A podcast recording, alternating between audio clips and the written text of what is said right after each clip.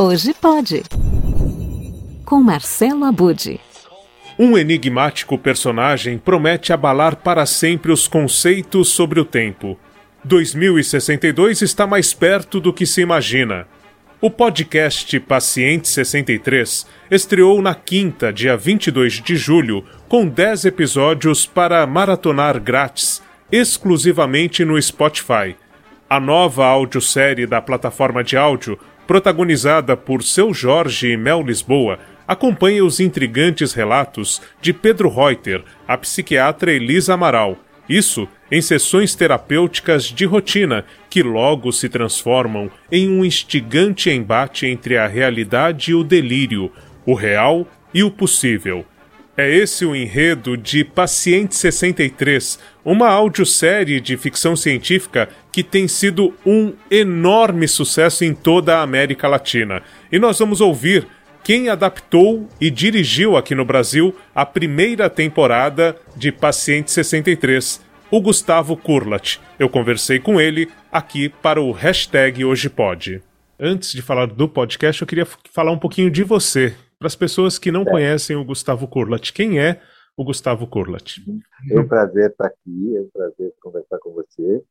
E, enfim, eu tenho uma, uma trajetória, um caminho, na verdade, muito misturado de, primeiro, de produção artística e de educação. Eu sempre trabalhei com as duas coisas. Esses caminhos paralelos sempre foram se alimentando um no outro. Né? fui coordenador de escola, professor de escola de teatro, é, e é, sempre é, nessa troca eu trabalhei simultaneamente com música, com teatro, com cinema, com literatura, né? Assim, ligeiramente esquizofrênico, mas, mas digamos que o que sempre me, me interessou foi sempre me interessou a, a, poesia, o poético, o fazer poético. E aí se para fazer essa poesia é, eu tinha que andar no caminho da música ou da escrita ou da direção teatral ou, ou, ou enfim, ou das trilhas de cinema ou de teatro, era é, sempre à procura de algum jeito de dizer coisas, né? de, de, falar coisas, né? uma, uma procura expressiva. Eu comecei, na verdade, na área artística, fazendo muito por acaso música para teatro, né?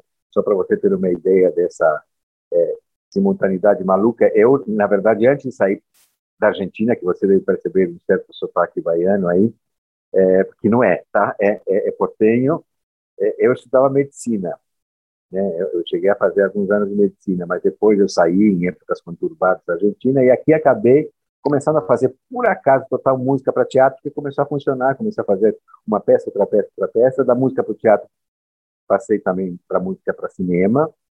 E aí, cada uma dessas é, desses percursos, cada um desses percursos me levou, por exemplo, fazendo música para teatro, me deu vontade de escrever, me deu vontade de, de dirigir, aí fazendo cinema, música para cinema, começa também a fazer algumas coisas de roteiro. É, então tudo foi se, se, misturando. Aí escrevendo, me deu vontade de escrever livro.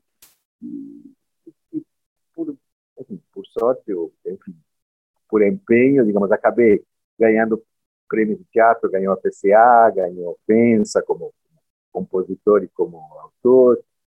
Ou fiz junto com o grande parceiro que me oferece a tradução à música do e o Mundo.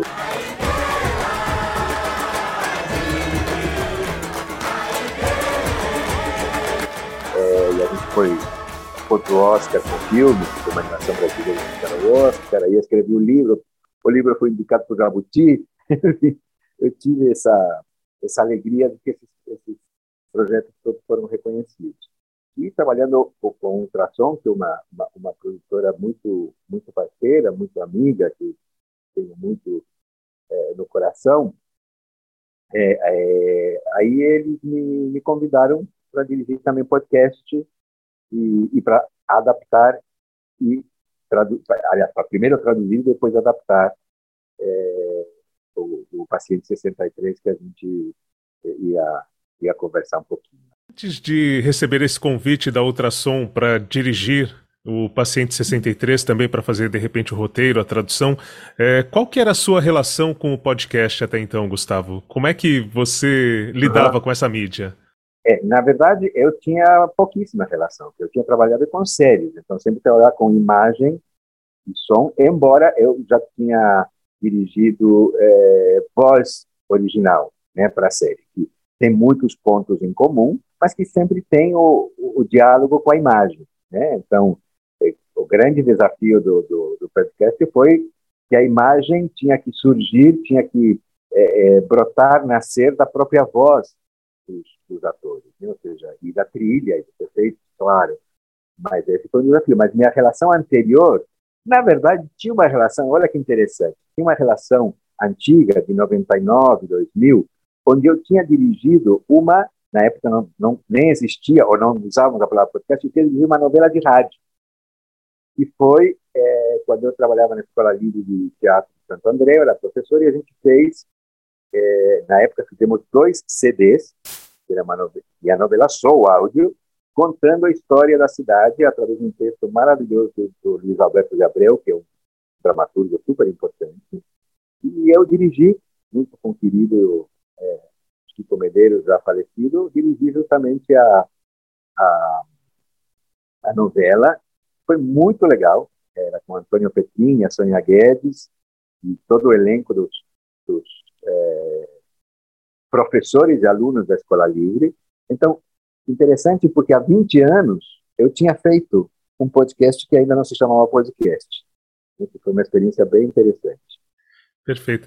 Agora me fala uma coisa, com a questão da pandemia, os artistas tiveram que se reinventar, né? Os teatros acabaram ficando é, em segundo plano, tudo. Você acredita que isso acabou antecipando esse movimento do podcast com uma linguagem aqui no Brasil, né? Porque nos Estados Unidos já é uma realidade e até é, a gente tem o Spotify como estímulo para tudo isso e acaba sendo global esse movimento. Mas aqui no Brasil ainda era muito tímida essa produção que a gente pode chamar de radionovela ou audiodrama, pensando no, no ambiente da internet, né?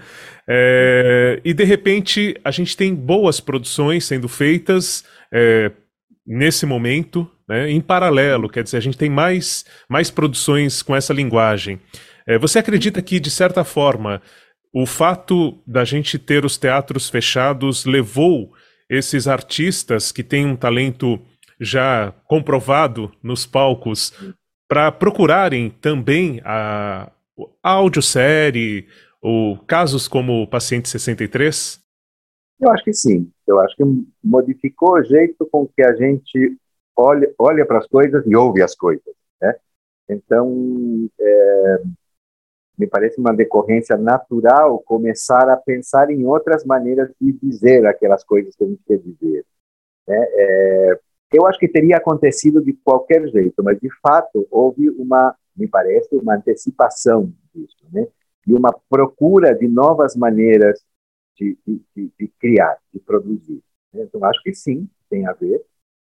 Me parece é, que inevitavelmente teria acontecido, mas, mas de fato sim. Para mim, inclusive, eu comecei a olhar para essas coisas de outro jeito. Então posso falar por mim, né? Eu, eu comecei a prestar atenção numa coisa que eu não prestava atenção. Eu era muito ligado, aliás, eu sou muito ligado à imagem, né? Sempre trabalhei muito com, inclusive com essa junção de linguagens, né? Trabalhar com teatro, com cinema, né? Junto, né? O livro, o livro que eu escrevi, o livro tem muitas ilustrações, um livro para crianças, muitas ilustrações muito poderosas. Então, é, trabalhar com a imaginação da imagem é um desafio, aliás, é delicioso, né? porque você faz com que o, o, o, o ouvinte, literalmente ouvinte, ele imagine junto com você, se ponha nesse lugar, crie imagens junto com você, né? e consiga transpor aquilo que ouve para um outro universo. Né? Mas, de fato, respondendo a sua pergunta, acho que sim, que a pandemia teve grande influência. E pensando no, no papel de direção né? É, é muito diferente dirigir os atores em um estúdio de áudio e no palco. E, e, antes da experiência com podcast, na publicidade você já teve momentos parecidos com esse em termos de direção? Olha, na publicidade é, é, eu estava sempre no lugar do, do, do, ator, mas como locutor. Eu sou locutor também, então já fui muito dirigido. Né? Isso ajuda bastante, né? É, mas é, é diferente. É diferente porque você não tem o recurso do gesto, da ocupação do espaço, de olhar para o ambiente. Tem coisas que dão subsídios para o ator nessa interpretação, tanto no teatro quanto no cinema, quanto na própria animação. Né? Eu fiz muita, muita música também para animação. Né? Aqui não, aqui é só som, e trilha e efeito. É, então, você tem que levar o ator, conduzir o, o ator para fazer, é, para criar esse cenário, essa ambientação, essa questão espacial, né, de que, que, que, o ouvinte possa sentir que está perto, que está mais longe, que ele está agitado, que ele está tranquilo, que ele está nervoso, tudo isso está só na voz. Então é um outro tipo de desafio.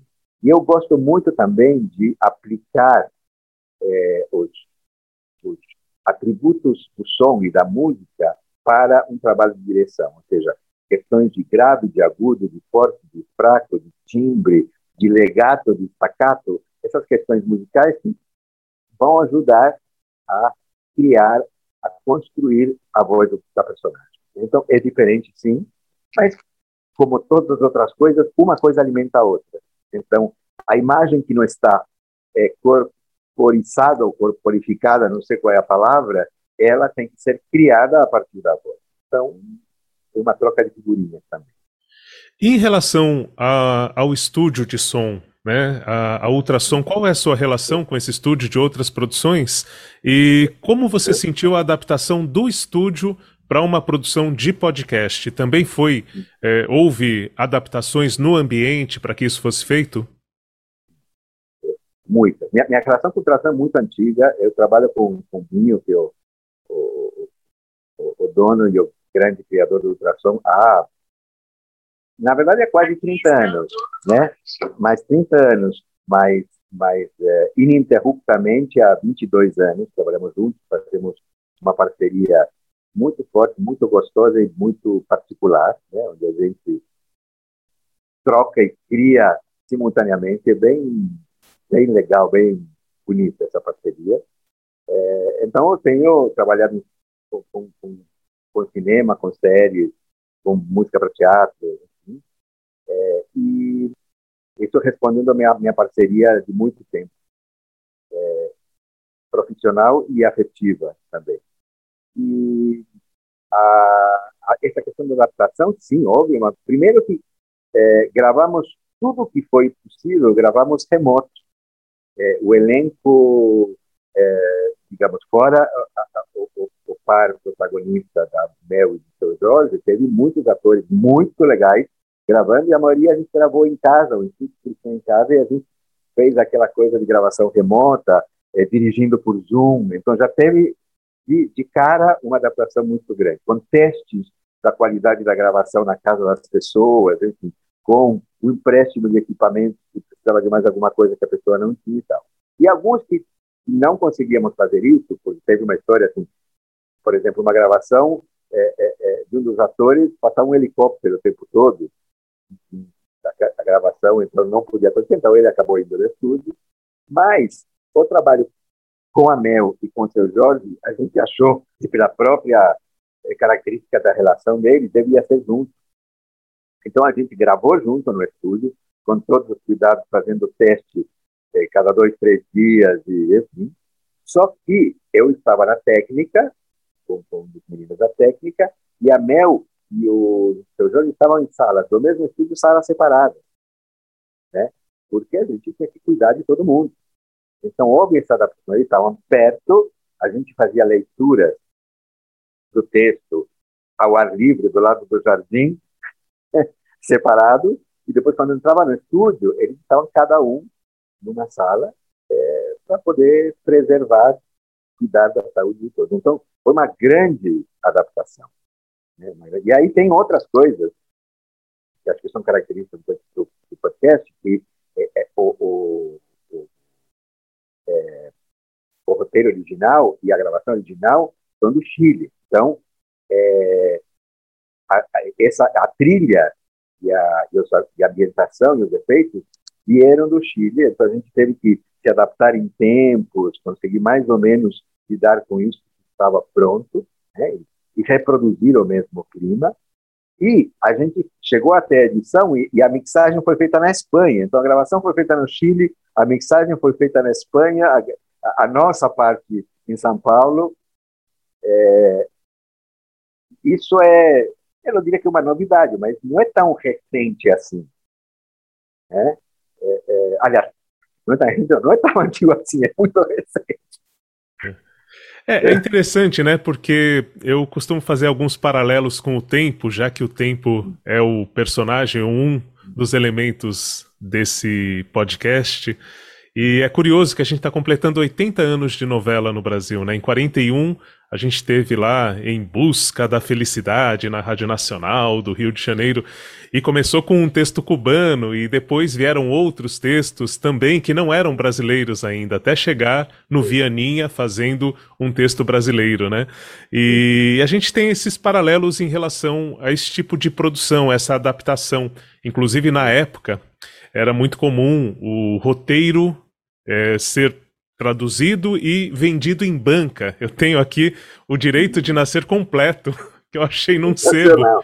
E, e, é muito interessante que aí vem lá o, no, na abertura né, de cada fascículo que era vendido em banca, a autorização do autor daquele, é, daquela peça, daquela novela, para que aquilo fosse publicado, tudo mais tal, né? Então, eu queria que você me falasse um pouquinho desse processo de adaptação do roteiro. É, e, e, se você teve contato com o autor chileno, se você já o conhecia, como é que foi esse processo? Eu vi que ele elogiou muito o resultado aqui do Brasil. Então eu queria que você falasse. Eu ainda não vi, depois me conta, porque eu não vi ainda. É, ele, numa entrevista da B9, ele falou que achou incrível a adaptação brasileira. Ah, olha que legal, que legal. É, na verdade, eu não conhecia o Julio, né? Eu acho o roteiro fantástico. Eu acho que ele arrasou eu acho que a Spotify teve uma, uma grande coragem de, de, de, de, abraçar esse projeto e de abraçar o projeto no original e de eh, ter a ideia de trazer essa possibilidade de adaptá-lo ao, Brasil. Né? E, então, eu não tive contato direto com ele, né? eu, eu, eu, eu nem conversei com ele, mas o que eu tive é o roteiro escrito e a versão original para eu ouvir. Então, as ideias do roteiro ficavam muito claras quando a gente ouvia elas é, realizadas como como áudio, né? Então nesse sentido é, era era auto autossuficiente, digamos, né? A obra em si. Agora eu tinha outros desafios. A musicalidade da língua é outra, né? A, a, tem certas coisas que funcionam em espanhol que não funcionam em português e vice-versa. Então que pensar qual era a embocadura dos atores, né? como ia soar isso em português na voz dos atores. É, isso em termos de, interpretação e de significado do texto. Mas também tinha as questões geográficas. Né? O protagonista original é, diz que nasceu no México, a outra protagonista que é de Santiago do Chile, tem lugares que estudaram e que são em outros lugares localizados geograficamente em outro lugar, então tinha que adaptar coisas que lhe parecessem é, similares, né? O nosso tem coisas muito interessantes, que o nosso protagonista, o, o, o Pedro Reuter, que faz o seu Jorge, eu levei para Porto Alegre, né? E agora, seu Jorge tem sotaque carioca, mas o que acontece na trama? Ele diz que desse futuro que ele vem, os sotaques não existem, que automaticamente as pessoas já aprendiam os sotaques. Então você cria, um, um, embaralha a cabeça do ouvinte, porque ele fala como carioca, porém ele, nasceu em Porto Alegre, mas porém a trama acontece em São Paulo e a personagem da Mel em São Paulo, mas é proposital. É, é isso mesmo. Lá era um mexicano que não tinha sotaque mexicano. Eu lembro que quando eu assisti a primeira vez, o primeiro episódio, eu falei, ah, ele, ele fala que nasceu no México, mas ele tem sotaque chileno. Eu lembro que a primeira impressão, falei, nossa, eles deixaram escapar ali, aí logo depois eles explicam por quê, e diz, ah, entendi porque eles estão fazendo isso. Essa é uma outra questão que eles fazem no original, e que eu tive eh, cuidado de manter, que é esse jogo de que você se surpreende, que uma vez diz, não, não está funcionando, não está fechando, e aí vem a solução. Mas aí essa solução te abre a outra loucura. Né? Peraí, que tempo ele está falando a verdade? Ele não está falando e eu acho que essa questão da verdade, do que é real e o que não é, é uma coisa extremamente relevante para a gente hoje. Né? Na verdade, ele está falando disso, de o que, é verdade e o que não é, o que, é fake e o que, não é, né? o que, eu vivi, o que, eu acho que eu vivi, o que, eu acredito e o que eu de fato vivenciei. Então, me parece que, além das questões concretas é, do, do conteúdo, tem as questões subliminares que são fortíssimas. Né? Não é por acaso que ele foi é, o, o, o, podcast mais ouvido em Latinoamérica, na versão espanhol, e pelo que eu vi ontem, ontem está sendo o mais ouvido no, o podcast mais ouvido no Brasil, está em primeiro lugar. Né? Então, tem esse, esse caldo de coisas interessantes dentro dele. Que maravilha. E como é que foi é, dirigir o seu Jorge e a Mel Lisboa, além de outros atores à distância, nessa produção? É, você já tinha tido contato com o seu Jorge, com a Mel em outras é, produções dirigindo? É, trabalhando, não. Eu conhecia a, Mel, a Mel trabalhou com a, com a, minha mulher, com a Débora, já em outras eu conhecia pessoalmente a Mel. É, seu Jorge nunca tinha trabalhado, é, mas é, foi um super desafio, mas foi um enorme prazer, porque os caras são demais, fora que se entregaram totalmente ao trabalho e eles se entregaram totalmente ao desafio de fazer com a voz aquilo que eles fazem com a voz, com o corpo, com a imagem, com o gesto, né? Então, é, para eles também foi um desafio, né? mas um desafio que todos compramos juntos. É, isso, isso não tem preço.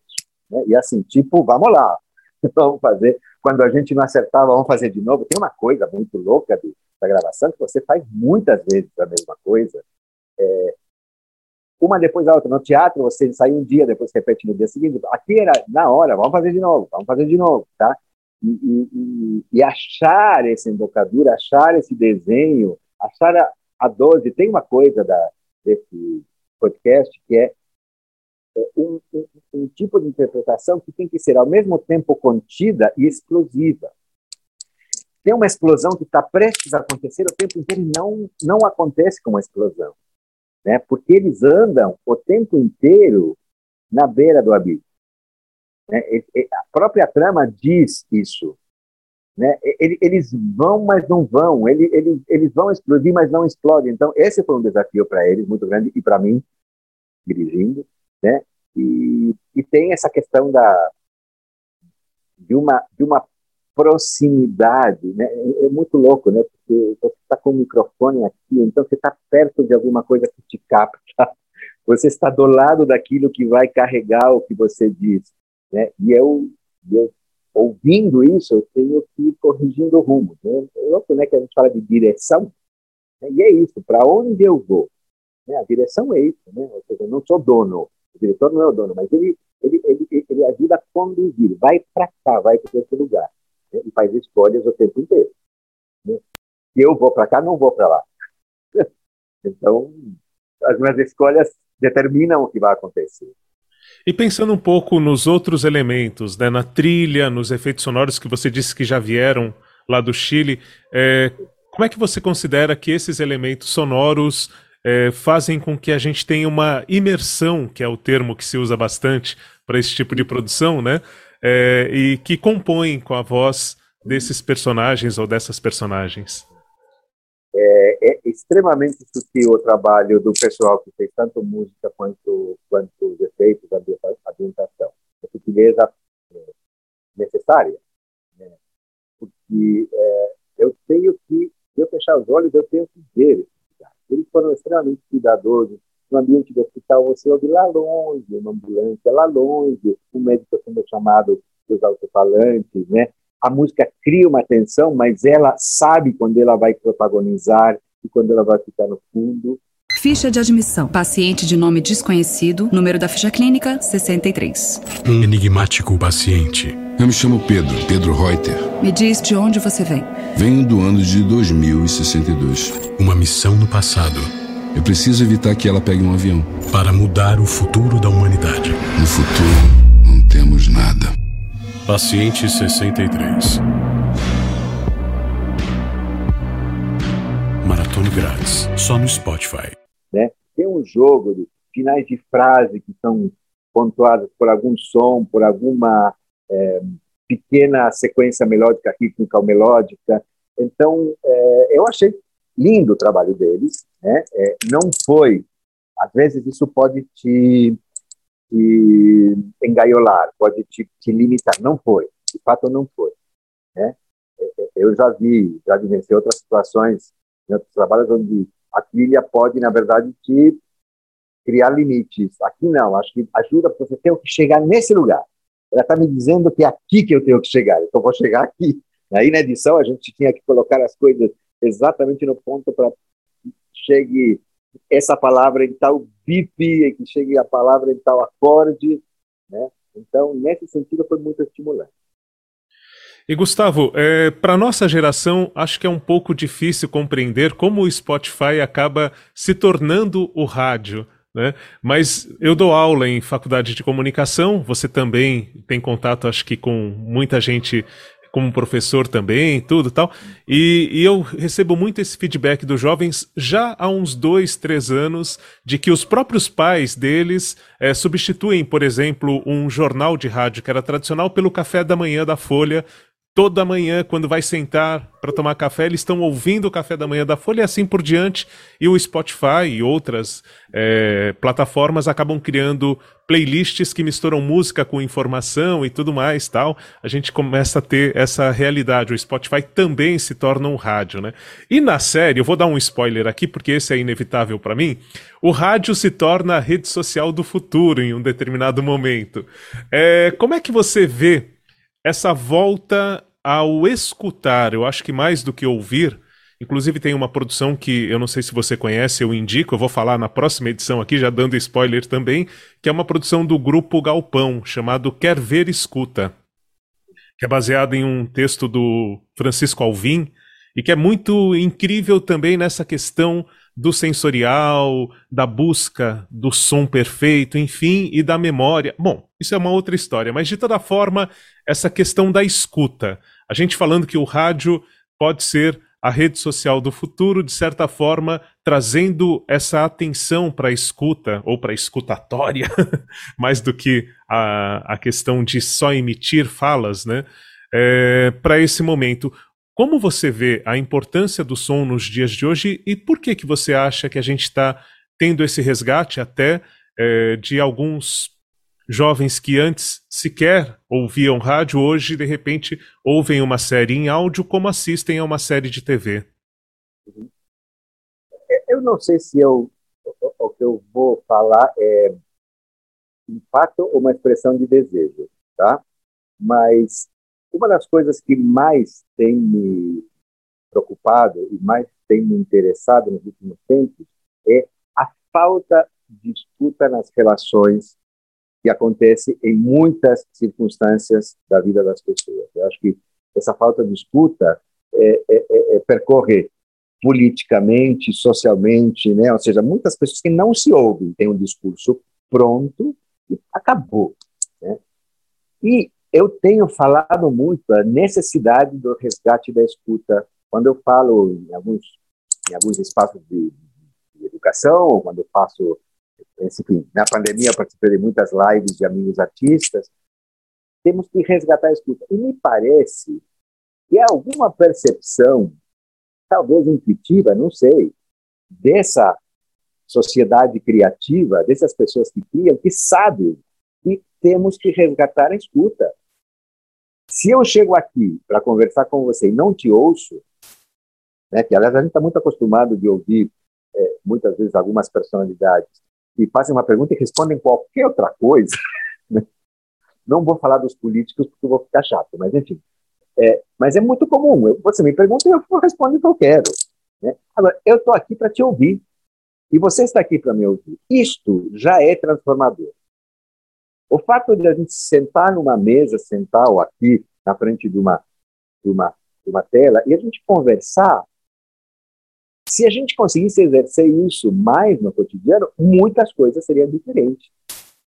Se eu sento para uma conversa, eu já sei o que você vai dizer, já começamos com uma certa violência na relação. Ou seja, eu não estou me abrindo para te ouvir. E me parece que nos criadores tem, tem, tem essa percepção. Ou seja, vamos, vamos resgatar a escuta. Vamos ouvir de novo, vamos saber, vamos, a gente sabe o que outra pessoa tem porque ela nos conta, porque ela diz, porque ela fala, né? Isso tem a ver com o discurso artístico, tem, tem a ver com os discursos psicanalíticos, né? Eu vou numa análise, eu vou falar, e a pessoa que está me analisando vai ouvir a minha fala. E vai decodificar coisas que me acontecem a partir do que eu digo. Então, resgatar o conteúdo da fala, resgatar a importância desses, desses discursos, resgatar a maneira de ouvir os discursos, me parece fundamental para a gente sair de um certo atoleiro que a gente está na nossa realidade, seja pandêmico, seja político, seja socioeconômico, como a gente quiser descrever. A gente precisa ouvir.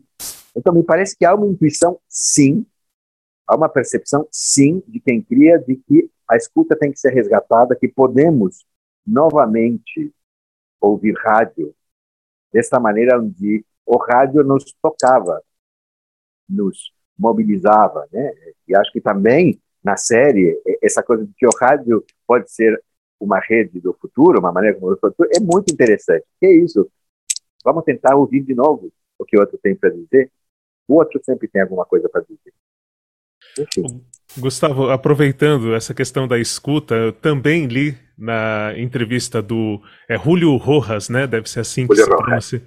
É, do chileno que escreveu o Paciente 63 e que tem outros contos e histórias de ficção científica, de que o Paciente 63 nasceu quando ele é, atendia no consultório como dentista e chegou um paciente contando uma história de um surto que ele estava tendo e que era isso, que ele estava no futuro tal. Aí ele falou que guardou aquilo e quando começou a escrever, ele esperou um momento para colocar isso no mundo e achava incrível essa história. E ele não sabia se aquela pessoa que estava falando com ele estava falando a verdade ou não, de tão convincente que era, que é um pouco a história do paciente 63, né? Eu queria que você falasse um pouquinho do enredo, a partir do momento que você tomou contato com o original, tudo tal. É, o que, que, te atraiu? E, e para quem não conhece, para quem ainda não ouviu, o que é o paciente 63 de forma resumida, uma sinopse para instigar quem está nos vendo a ouvir? A primeira coisa, eu lembro que quando eu recebi o convite, falei, ok, vou ouvir a série original. Falei, são 10 episódios, mais ou menos 15 minutos, vou ouvir um ou dois por dia. É, então, daqui a uma semana, já conheci a série. Bom, ouvi tudo numa noite só. Impossível parar. Né? Ou seja, eu, eu, eu sentei na frente da mesa para ouvir e ouvi tudo, não sei quanto, quanto que dá, duas horas e pouco, não, não sei exatamente, porque não conseguia parar. Então, tem, primeira coisa, é essa é, surpresa atrás de surpresa é, é, que, que, me atraiu assim imediatamente. É, e traz muitas questões nesse, nessa narrativa que não são muito muito caras, são muito é, relevante. Né? Ele fala, ele fala nesses tempos de pandemia, ele fala de redes sociais, ele fala de muitas coisas, mas fala de um jeito, de um viés, de um lado que talvez a gente não tenha pensado. Isso é uma grande surpresa. O que, que acontece? Aparece um dia um cara no, é, na, na rua dizendo que, que vem do futuro. Então, ele é levado para um hospital psiquiátrico, porque a primeira impressão, bom, o cara teve um surto, e, é, e é levado para é, um atendimento que a doutora Elisa, que é a psiquiatra de plantão, enfim, é, é vai fazer para tentar ajudá-lo a voltar, a sair desse surto.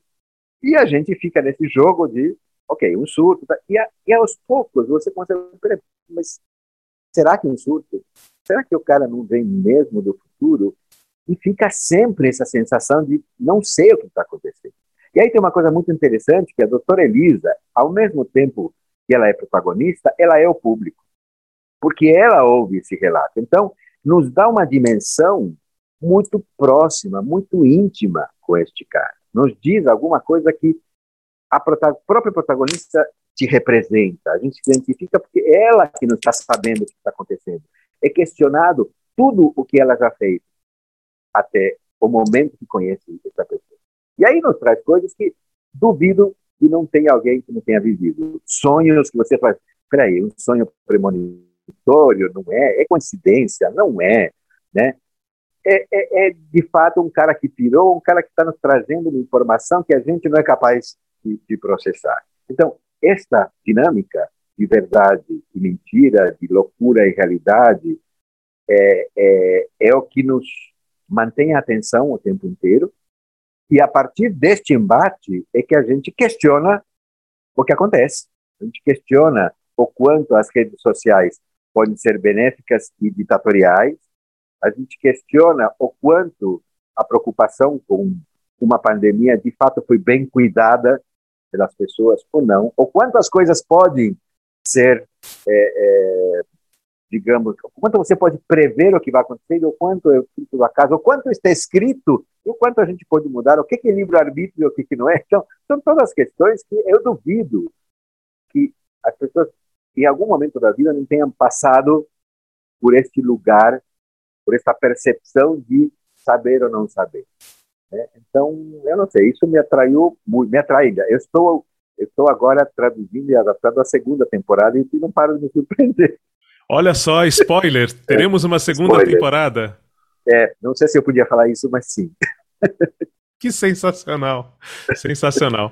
É, eu acredito que esse, essa questão da escuta, a gente está se escutando, como você falou, tantas coisas que a gente encontra de paralelos com algo que já pensou, ou que já viveu num sonho, enfim, ou não num sonho, vai saber. E, e que nos, por ser áudio também, né, é, esse convite. O primeiro audiodrama que eu ouvi, né, o primeiro é, podcast nesse formato que eu ouvi aqui no Brasil, foi feito pelo pessoal do Nerdcast. Eles alertavam que era um episódio diferente do que eles faziam tradicionalmente, que é o bate-papo, né? E diziam: olha, se você não fechar os olhos e colocar um fone de ouvidos, é como você ir a um cinema 3D e não colocar os óculos. Você vai ficar sem imergir, sem sentir o que está sendo transmitido. E ao fazer esse convite para que as pessoas, eu acho que naturalmente já se postam dessa maneira, escolhem um momento do dia para colocar o fone, fechar os olhos e ouvir uma história como essa, a gente está se ouvindo, né? É uma autorreflexão, de certa forma. É uma, é uma terapia também dos nossos pensamentos. Então, achei realmente algo impressionante, tanto quanto você. Eu comecei a ouvir e pensei, vou ouvir um episódio, nem sabia se ia gostar, se ia continuar. Eu fui ouvir como exercício e também tive uma noite de insônia é, não foi por causa do skatista, nem por causa da, da fadinha, que também me deixaram com insônia, felizmente, mas é, com um delírio, literalmente, que foi ouvir o paciente 63. Eu, eu acredito que é, é um momento, uma outra virada de página do podcast. E pensando em Spotify, né, o Rodrigo Vizeu é um cara que, que para mim, tem uma importância muito grande nesse plot aí do podcast com o presidente da semana, é, quando ele fez aquilo na Folha, contando a história de cada presidente que já passou pelo Brasil de uma forma narrativa, tudo isso trouxe um outro patamar para o podcast.